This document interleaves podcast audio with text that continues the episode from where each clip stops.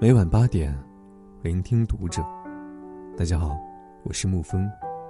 今天给您分享的文章是：看你朋友圈就知道你很缺爱。你最近还好吗？收到这则消息正值深夜，来自一个许久未曾见面的朋友。忙翻开他的朋友圈，里面记录着生活琐碎，却很少有快乐的部分。忙回复他，还是老样子，你呢？不曾想，他像打开了话匣子一般喋喋不休，诉说着自己过往生活的幸与不幸。他说，去年的时候，因为一些化解不了的矛盾，她和老公决定离婚。如今带着孩子独自生活，虽然有前夫寄来的抚养费，但工作不怎么顺利的她，每个月还是过得捉襟见肘。前两天因为得罪了顶头上司，甚至面临着要失去工作的境地。之所以找到我，是因为这些事儿在心里憋得久了，太想找个人诉说。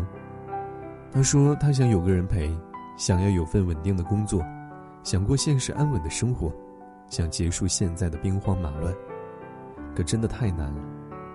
他觉得自己像是行走在无边的黑暗里，最难的时候四顾无人，连想要个拥抱也是奢求。听他说完这些，我的内心很不是滋味。我们本是大学同学，我见过他的乐观，没想到步入社会几年，却早早的被现实磨砺了棱角。身处相似环境的我，懂得他的艰难，也理解他的无助。其实，在我们身边有太多这样的人，有人独自穿行了很长的隧道，迟迟看不见光；有人面临和伴侣分开的境地，踌躇不知所措；有人的工作遇到了瓶颈。向上无可突破，向下无所兼容。他们当中大部分的人，想要诉说没有空间，想要吐槽没有地方。有人将自己心里的不安编辑成文字，写在了那条未能发出的朋友圈里。这样的人看多了，便懂了世间疾苦，也真正明白了，成年人的朋友圈，多的是生活琐碎，少的是人间美景。说到这里。想起我在他乡挺好的胡晶晶，在外人眼中，她是个开朗大方的女孩，会照顾人，也很招人喜欢。她还拥有三个这辈子最好的朋友，四个人都在上海打拼，平日里也会有个照应。但谁也没能想到，就在她要过生日的当天，就在姐妹订好布置包间的时候，等来的却是她跳楼结束生命的消息。如晴天霹雳一般，上一秒还活蹦乱跳的朋友，下一秒就躺在了冰冷的太平间。任谁也无法接受这个现实。几个朋友发了疯似的找原因，翻看了他过往所有的消息，打听了他过去所有的朋友，这才知道，原来那个整天乐呵呵的胡晶晶，过得并不开心。她谈过的男朋友，却没有几个月就分手，她欠下的网络贷款。动不动就有人催他还债，他还刚刚丢掉了工作，连一分的赔偿金都没有拿到。他甚至还患上了抑郁症，总是一个人偷偷去看病，再一个人努力的回归到生活的轨迹。当朋友们一丝丝的捋清了他生活中所有的困顿，才发现，原来掩藏在微笑面具背后的遍体鳞伤，才是他最真实的样子。可每次想到她不顾一切想要结束生命的决绝的时候，我总是会觉得很可惜。她是多么可爱的一个女孩呀！她待人真诚，做事积极。她也许只是在某一个时刻，内心处于孤立无援的境地。其实，在她的周围还有太多想要拥抱她、给她温暖和爱的朋友。假如她在遇到难题的时候，不是一个人撑一撑。而是换了个解决方式，或是找个人倾诉一番，也许难题就会被慢慢的解决了。即便没有立刻获得解决方案，或许郁结于心的心情也会暂时得到疏解。或许面对往后的生活，也会有不一样的心态。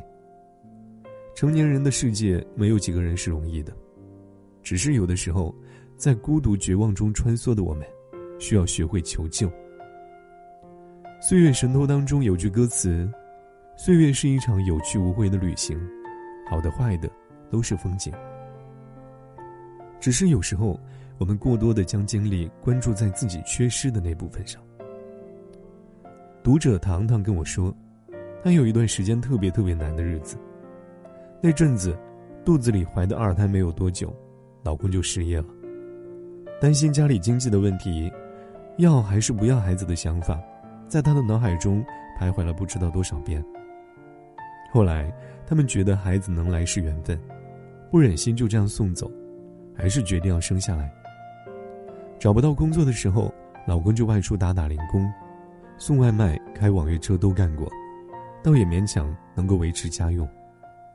可是谁也没有想到，就在她怀孕五个月的时候，老家传来了噩耗，说她爸爸突发脑溢血住进了医院，因为病发太突然，抢救不及时，生命垂危。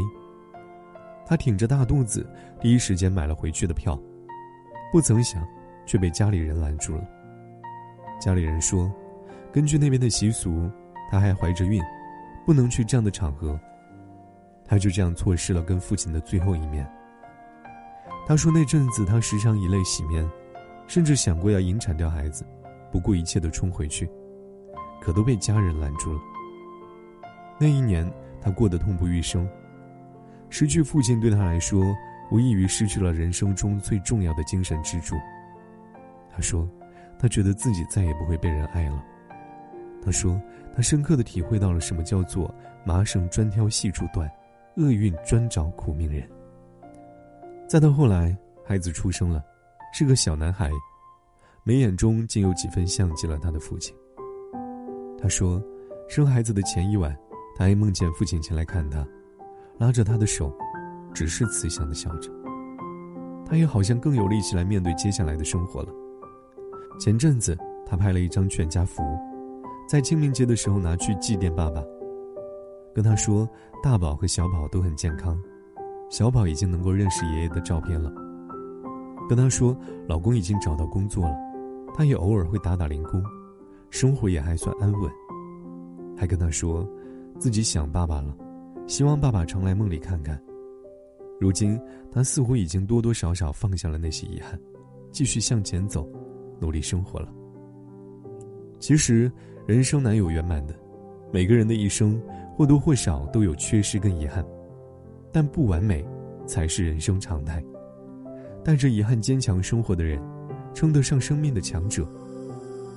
杨绛曾在一百岁之后写下过一段人生感悟：上苍不会让所有的幸福都集中在某一个人身上。得到爱情未必拥有金钱，拥有金钱。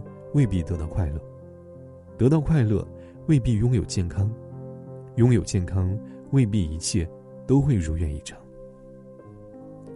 的确，人生也是这样，那些看似顺风顺水的人，也许有不为人知的艰难；那些看似大富大贵的人，也许有你不知的烦恼。有人推杯换银两，有人深夜买醉手，有人月老门前求姻缘，有人寻遍观音求一字。世间不易，大致如此。人这一生没有谁是顺遂如意的，不圆满才是常态，不完美才是人生。那么，面对人生的痛与不幸，我们又该怎么面对呢？想起钱钟书说过的一句话：“洗一个澡，看一朵花，吃一顿饭。